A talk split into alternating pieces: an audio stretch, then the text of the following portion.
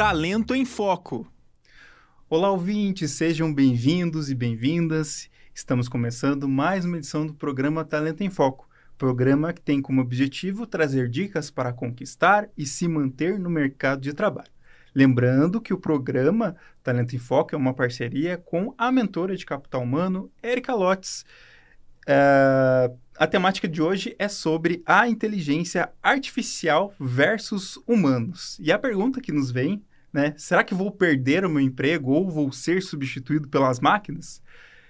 Sou Ivan Tozin e a nossa entrevistada de hoje é a Darlene Coelho, ela que é consultora e coaching em gestão de pessoas, ética empresarial e sustentabilidade. Seja bem-vinda, Darlene. Obrigada. Prazer estar aqui com vocês de novo. Obrigada pelo convite. É um prazer. Vamos lá. E com isso, né, a gente, para a gente falar um pouquinho é, dessas mudanças, né, que, que, que a gente que estão por vir, a, a Darlene vai contribuir um pouco falando sobre uh, essa, essa questão se a inteligência artificial pode substituir ou não, é, o, o, enfim, as atividades do ser humano em seu dia a dia, ou se ela pode de fato ajudar. Uh, cada vez mais a gente vê que o chat GPT está cada vez mais se atualizando e aparecendo novas versões. E a gente já vê que a nossa realidade é de que o atendimento automatizado por chats empresas uh, principalmente das áreas de telefonia e internet, ela já é muito comum. Uma das pesquisas né, do cientista americano Ben Goertzel, fundador e CEO da SingularityNet, avalia que com os sistemas semelhantes do ChatGPT vão surgir, que vão surgir nos próximos anos, cerca de 80% dos trabalhos manuais se tornem obsoletos. Entretanto, para ele, segundo ele, não é uma ameaça, mas que ele vê como um benefício e as pessoas poderão trabalhar, né, poderão realizar melhores coisas é, em seu dia a dia e não viver só é, em função do trabalho. As tarefas administrativas poderão ser automatizadas. E aí a primeira pergunta que eu trago para a Darlene é se de fato, é, o que, que, você vê desse movimento é, do ChatGPT, se os empregos de fato eles vão se, ser substituídos pelas máquinas, né? Como que você observa principalmente essa já a Darlene tem essa formação na gestão de recursos humanos, tem ampla experiência na área. Queria que você falasse um pouco sobre isso. Ah, obrigada pelo convite novamente. É, acho que o início da tua fala me chamou a atenção, né? Quando você diz assim, vamos conversar sobre as mudanças que estão por vir. Eu acho que as mudanças não estão por vir, né? elas, é elas, elas, estão, elas estão frequentemente, né? Elas uhum. estão antes de nós, inclusive é, toda a questão da, da tecnologia, ela permeia aí a história de desenvolvimento da humanidade. E cada vez que a gente tem um salto mais significativo na, na, mudança de acesso à informação, à tecnologia, esses saltos em grande escala, né, que nos conectam em grande escala, é, vem uma, uma, uma, trepidação, uma palpitação. Meu Deus, o que, que vai ser, né? É, então, com a invenção do telefone, por exemplo, o que, que vai acontecer? Era uma coisa meio mística para as pessoas daquela época, né? Como assim? Estou é, aqui num continente, essa outra pessoa, a voz dela está saindo desse aparelho, né? Tinha todo um desconhecimento. O que, que, vai acontecer com as cartas, então, já que agora a gente pode se falar por telefone e nunca mais ninguém vai escrever carta? Então, primeiro tem esse fenômeno da humanidade se dando conta do que, que ela inventa, né? Por isso que a gente fala, cuidado com o que você deseja, assim, uhum. porque a gente inventa coisas que a gente não tem necessariamente visão suficiente das consequências das nossas invenções. Está aí o filme do Oppenheimer agora que não nos deixa mentir, lembrar, né, das das consequências das invenções humanas. Então, eu penso que, num primeiro momento, é essa, é essa inquietação por não saber o que vai acontecer. É mais isso que está posto. Né? No meu olhar como psicóloga social, eu vejo que as pessoas estão ah, temendo algo que elas não sabem por onde pode ir e que isso é natural de cada etapa de desenvolvimento, né? Isso me lembra minha mãe quando eu estava escolhendo por onde ir, meados de 1980, 1990, e ela dizia: Minha filha, você não toca um piano, você não sabe servir uma meia, você não, você não faz uma cozinha, você não. O que, que vai ser da tua vida, né? Então, que esses eram os parâmetros dela de o que, que uma pessoa, no caso, uma mulher, né, na época que ela foi criada, deveria saber para ser considerada apta a sobreviver na sociedade. Depois a gente teve cursos de datilografia, né? Quem sabia datilografar é que tinha um futuro garantido. Então isso vai mudando, mas até que se consolide, até que a gente tenha um horizonte, fica todo mundo meio apavorado. Então, de cara não, eu não tenho aderência a essa preocupação, né? De será que a inteligência artificial vai substituir é, a necessidade de transformar o mundo que o ser humano tem?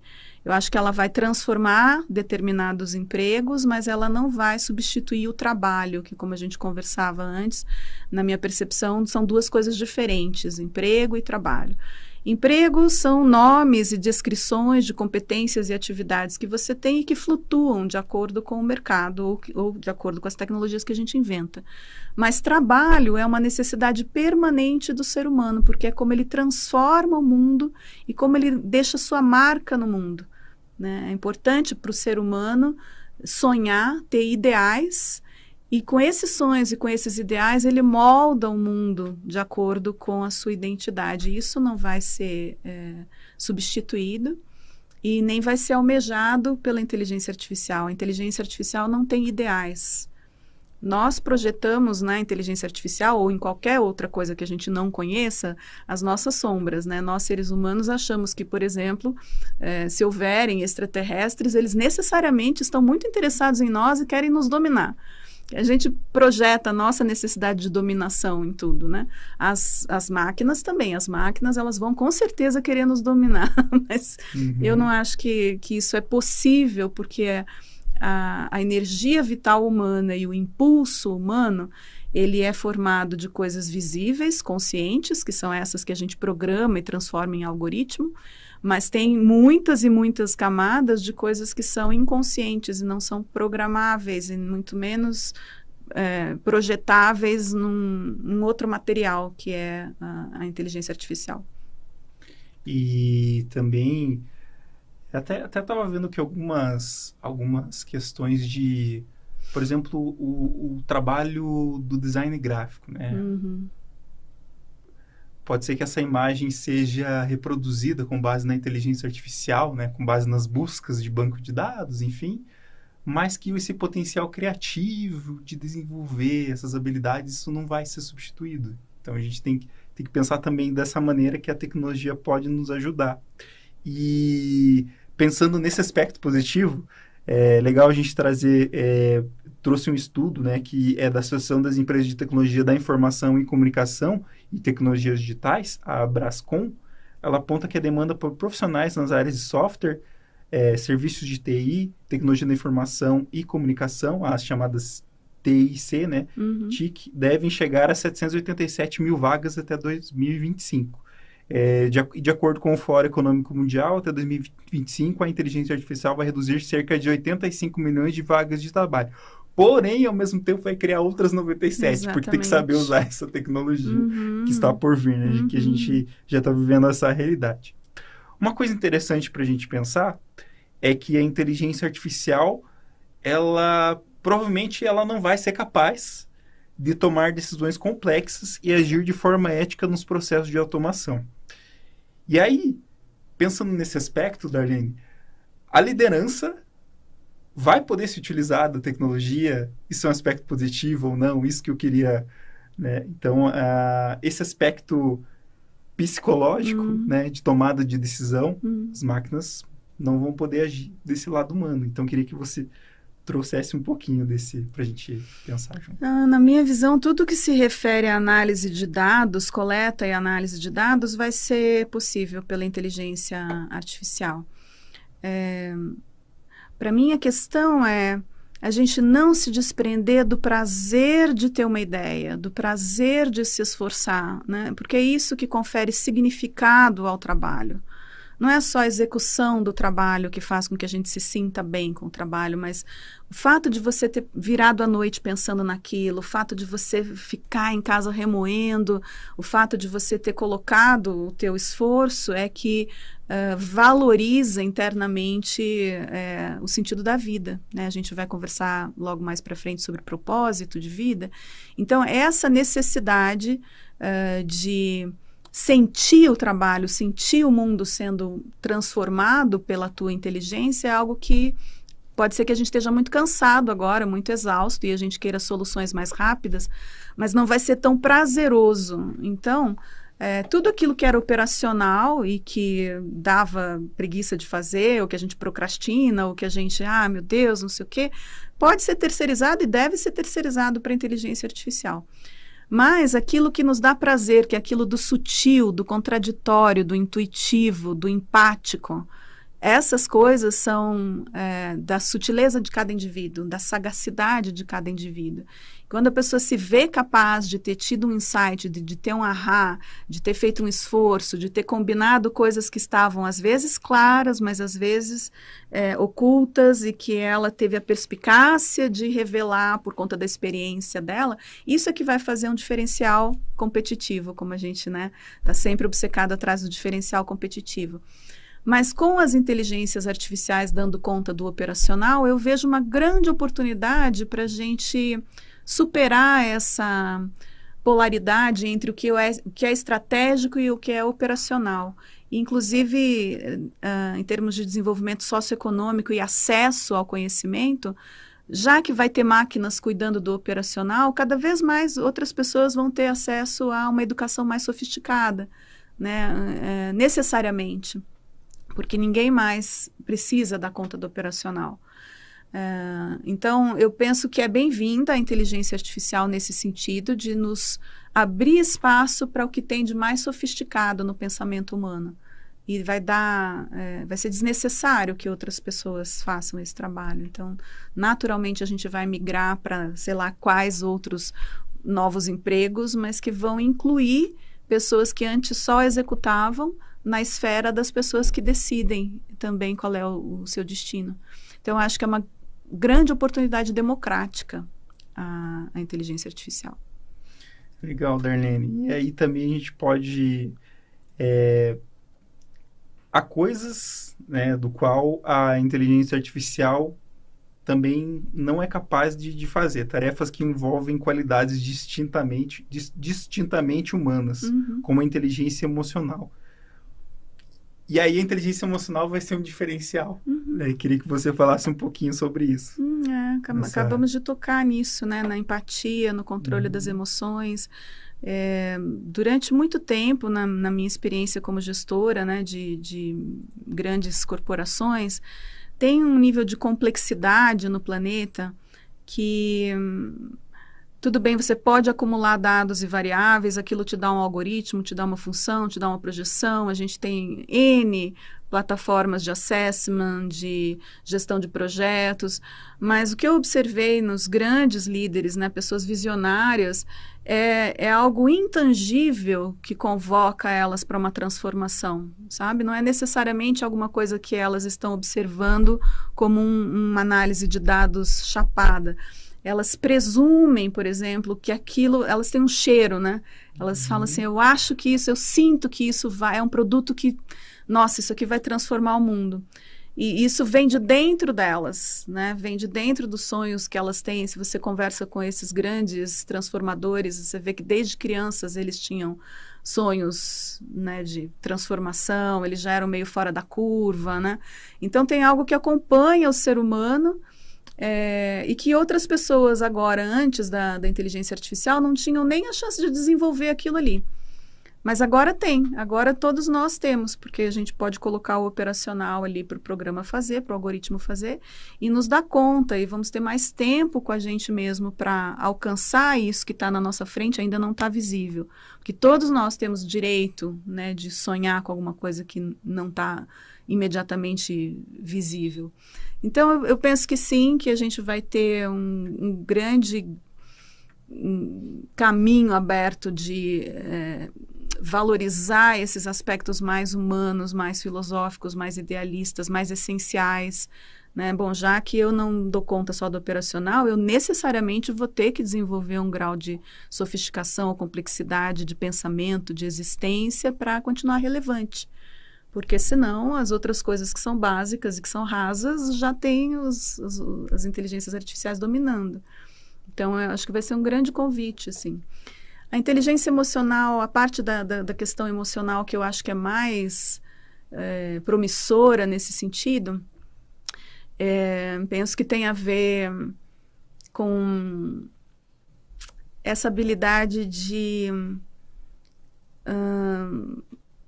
in, integrar aspectos, né? Integrar, ver qual é a interseção das coisas, ver a interseção das emoções. Então, por exemplo, agora a gente está num mundo sem fronteiras e cada vez mais sem limites em termos de ah, o papel do pai é esse, o papel da mãe é esse, o papel do homem é esse, o papel da mulher é esse, né? Tem uma grande, um grande anseio por uma liberdade de cada um ser quem é. Tem toda uma questão de gênero, de etnia, de preconceito, que fica toda perdida, porque antes a gente tinha muitas estruturas pedindo é, que seja só de um jeito. Né? Agora, com a capacidade da gente é, delegar as estruturas para a inteligência artificial, sobra mais tempo e a gente respira mais para encontrar o que, que, temos de semelhante entre nós. Nós não estamos tão preocupados em categorizar as coisas em caixinhas e analisar dados, porque os chats XYZ estão fazendo isso. Sobra mais tempo para a gente se conhecer, sobra mais tempo uhum. para eu saber qual é a tua história, você saber qual é a minha, qual é a história daquele continente, qual é a história desse continente. Então, a gestão de conflitos e a percepção de risco, ela é de natureza emocional. É, é só, só, só, nós tememos a extinção da humanidade, então só nós estamos preocupados em nos autorregular para não nos destruirmos. A inteligência artificial não está preocupada com isso. Então, ela não percebe as janelas de interseção, de diálogo. Então, penso que os líderes que tiverem esse olhar para quais são as janelas de interseção, eles vão contribuir melhor para essa nova etapa. E, e também, Darlene, a gente pode é, e um, também falar um pouquinho sobre como que a gente pode estabelecer boas práticas e soluções para que a gente tenha uma atuação ética uhum. né, e efetiva da inteligência artificial, né, para que a gente possa utilizar da melhor, com a maior responsabilidade possível, acho que essa é a palavra. Eu acho que isso não é diferente de qualquer outro recurso, né? Para mim e para você que nos escuta, que nos vê, é um momento de tomada de decisão que diante de uma ferramenta que você vai usar de acordo com o teu discernimento, pode ser predatória, pode ser construtiva, escolher usar de forma construtiva, escolher deliberadamente é, usar de forma construtiva, porque o potencial de destruição a gente ainda não sabe qual é que ele tem, né? Então é um risco muito grande para correr. Então, é, observar a sua ambição, observar a sua preguiça, a sua procrastinação, né, esses, esses, pequenos defeitos que a gente quer terceirizar uhum. para as máquinas. É, não perder o contato com isso, com o prazer de ter uma ideia.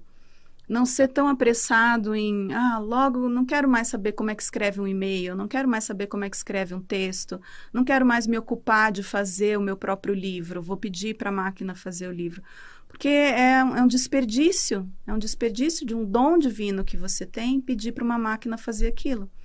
Então, agora pode ser que a gente esteja cansado, exausto, estressado, todo mundo com burnout, tarará, tarará, mas a longo prazo o ser humano almeja por essa criação. A gente deseja ter passado por esse esforço, é o que nos dá liga, é o que nos dá resiliência, esse contato com. Eu sei o que eu passei para chegar até aqui, então é, é isso que me sustenta. Agora, se você não fez esforço nenhum para chegar onde você chegou, primeira crítica que te fizerem, você desaba. Se você passar o tempo inteiro uh, fazendo só um patchwork de coisas que não foi você que criou, você não sabe de onde vieram aquelas ideias, no primeiro imprevisto você é como uma fraude, você é desmascarado. Porque você não, não é a fonte criadora daquele conhecimento, né? Você só terceirizou. Então, quando acontecer alguma coisa que não estava prevista no algoritmo, você perde o seu eixo. E o que mais a gente sabe da realidade é que ela muda e o tempo inteiro estão acontecendo imprevistos. Então, uhum. não é uma boa estratégia você agora, do nada, falar, ah, que bom, não preciso mais pensar em nada. Né? Não, não, não. Acho que a prática, boa prática é cotidianamente permanecer consciente dos meus atos. Né? A, a, a, máquina, ela nunca, nunca vai desenvolver uma coisa chamada consciência. É, essas camadas de consciência são do ser humano. Elas não são transferíveis, porque essa matéria aqui, esse objeto aqui, essa, ela não é, é de outra natureza, né? Então não, não tem como replicar isso daí. Então, continuar Uh, valorizando isso que a gente tem de humano. E cada um encontra no seu cotidiano onde é que é que eu estou me perdendo do que tem de humano em mim. Uhum. Né? Cada um encontra. Bom, faz tempo que eu não uh, entro em contato com a minha bisa. Não ligo para ela para saber se ela precisa de uma compra do supermercado, não vou lá passar uma tarde com ela assistindo uma novela. É, faz tempo que eu não busco meu filho na escola, faz tempo que eu não olho nos olhos da pessoa que eu amo, que eu convivo. Esses pequenos treinos de estar em contato com o que é humano em você que vão te garantir que você não vai se perder, independente de como mudar a tecnologia. Uh, tem a ver com entrar em contato com a vulnerabilidade também. Então, uma outra prática que eu recomendo é que vocês não fiquem esperando ser desmascarados pelo mercado, porque alguém descobriu sei lá o que amanhã. Saber quem você é, saber dos teus limites, das tuas potencialidades, é, te previne de ser pego de surpresa por uma crítica ou por uma tecnologia nova. Se eu sei quem eu sou, o mundo muda ao meu redor e o meu eixo permanece o mesmo. Então é sempre essa prática que eu recomendo, né? Fortalecer o teu eixo interno. E, Darlene, antes de ir para a última pergunta, é, eu fiz uma pergunta lá pro, pro chat GPT, né, entre aspas, se ele vai substituir os empregos dos trabalhadores, né? E aí ele afirma, né, abre aspas, o chat GPT e tecnologias similares têm o potencial de automatizar algumas tarefas e processos, o que pode levar a mudanças na forma como certos trabalhos são realizados, no entanto, a substituição completa dos trabalhadores é uma questão complexa que envolve vários fatores. Né? Aí ele complementa que, embora o chat GPT pode ser utilizado para tarefas de atendimento ao cliente, geração de conteúdo, suporte técnico e outras atividades, ele ainda é limitado em muitos aspectos. Em muitos casos, a intervenção humana é necessária para lidar com nuances, empatia, criatividade e tomadas de decisão complexas que as máquinas ainda não conseguem replicar com perfeição, justamente o que a Darlene falou uhum. né, no programa. E além disso, o uso da automação muitas vezes resulta na criação de novos tipos de emprego, né, como a, as pesquisas diziam, as pesquisas dizem né, que vai aumentar a demanda, à medida em que as empresas adotam novas tecnologias. Os trabalhadores podem se beneficiar ao aprender a colaborar com essas ferramentas e aprimorar suas habilidades para se adaptar às mudanças tecnológicas. Portanto, embora o chat GPT e te tecnologias semelhantes estejam alterando o panorama do trabalho, a substituição completa dos trabalhadores é um cenário mais complexo e multifacetado que simplesmente ser, é, ser, ser substituído por máquinas. O foco muitas vezes está na colaboração e na capacidade das máquinas complementarem as habilidades humanas a gente já percebe algumas consistências ali de concordância até nas frases. porque enfim, quem programa mas... a resposta do chat GPT uhum. são seres humanos, né? uhum. né? Mas então... o que o chat GPT não faz é te perguntar de volta. Uhum. Ele não fala do que você tem medo, por exemplo. Você faz uma uhum. pergunta dessas para o chat GPT, ele não fala para você, mas de onde vem a tua insegurança? O que, que na tua história te faz temer perder o emprego? ele não fala assim, nossa, eu percebo que isso é algo que te incomoda, mas seja lá o que vier, também não sei o que vai acontecer, a gente vai passar juntos por isso.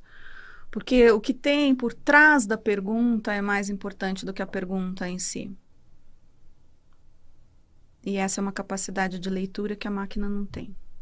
Uhum. E para a gente fechar, Darlene, então, eu queria falar um pouquinho das soft skills, né? Como que elas podem é, podem nos ajudar no futuro do trabalho. Uhum. Já que a gente vai ter inteligência artificial, né? Como que a gente pode usar ao nosso favor. É, eu acho que a gente devia estar mais preocupado com a nossa inteligência natural mesmo do que com a inteligência artificial. Ah, nossa, são tantas maneiras. É, essas, essas capacidades comportamentais, né? Acho que todos nós temos que desenvolver, não só por conta do ambiente de trabalho. Vamos lembrar que o trabalho é uma camada importante da vida, mas ela não é a única camada né? Ela não é o único aspecto da vida humana. Numa existência humana, muitas coisas acontecem que também dependem das nossas soft skills, dependem da nossa capacidade de comunicação, é, de ceder espaço, de compaixão, de misericórdia uns com os outros, virtudes, é, implica em saber calar, por exemplo, implica em abrir mão de uma coisa em detrimento da outra, né? Oferecer um silêncio, oferecer uma ausência, falar, bom, deixa eu me afastar aqui, oferecer uma presença, estar presente de verdade para o outro. Essas são coisas que a gente tem que desenvolver ao longo da vida, independente das, das ferramentas e das tecnologias, né? É, hoje a gente tem uma procura de soft skills como se fosse um produto que você tem que comprar, uma roupa que você tem que vestir.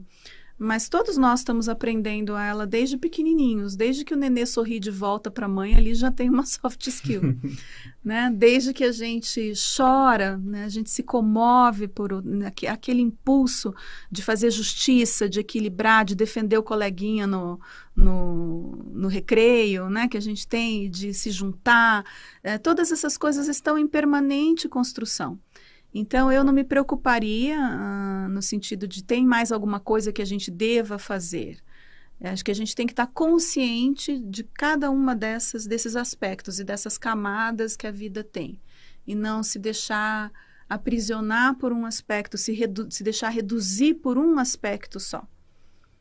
Então, é, não sei exatamente se existe um manual de soft skills que te garanta, olha, se você gabaritar aqui, aqui, aqui, aqui, aqui, você ilumina no final. Não tem um processo de uhum. embudecimento na nossa sociedade ocidental hoje que garanta, né, mesmo os líderes mais desenvolvidos, né, espiritualmente, sempre tem uma crítica, sempre tem um lado sombrio.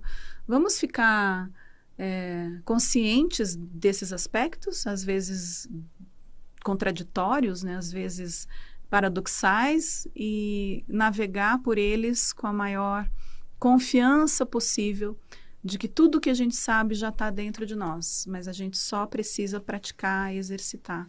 Precisamos nos tornar conscientes disso e praticar e exercitar. Legal, Darlene. Então, a gente, é, nesta edição do programa Talento em Foco, procuramos falar sobre a, como a inteligência artificial pode afetar é, o mundo do trabalho ou já o quanto ele já está afetando, né? Não futuramente, mas o quanto ele já está afetando, porque leva aos nossos debates, discussões, né, do que pode acontecer ou não, e, e que seja para a gente é, poder desenvolver cada vez mais esses aspectos é, da intervenção humana, seja empatia, criatividade, essa tomada de decisão que são características que as máquinas não podem fazer de nenhuma maneira, ou seja, não conseguem replicar, fazer com nenhuma perfeição. Então, Darlene, obrigado por participar do Talento em Foco nesta edição de hoje. É, hoje sem a Erika Lotes, mas logo ela está de volta. E, Darlene, obrigado. Então, ah, queria que você que deixasse as palavras finais. Olha, nunca sei o que dizer como palavra final, né? Porque é, tudo muda, né? Mas é, eu dou boas-vindas, dou boas-vindas a esse movimento, dou boas-vindas. Para mim, o, o, problema é a água parada. Eu acho que enquanto a gente está em movimento, enquanto a humanidade está é, se questionando, se provocando, se desafiando, tá tudo bem. E eu sou muito confiante nessa geração que está aí. Eu acho que tem pessoas incríveis, com coração incrível, que querem e merecem o melhor de todos os mundos. Então eu estou presente para assistir e testemunhar essa transformação. Muito bem, então, Darlene. Esse foi o programa Talento em Foco, um programa que tem como objetivo trazer dicas para se manter no mercado de trabalho. Lembrando, deixar sempre o nosso recadinho, você que está acompanhando a gente. Curta lá o nosso canal da Rádio Ninter, né? Deixe seu comentário, faça sua inscrição lá em nosso canal do YouTube. Lembrando que a gente tem nosso canal do Spotify, né? Onde ficam armazenados, gravados os programas que são transmitidos aqui pela Rádio Ninter. Então, Rádio Ninter, a rádio que toca conhecimento. Até a próxima edição. Talento em Foco.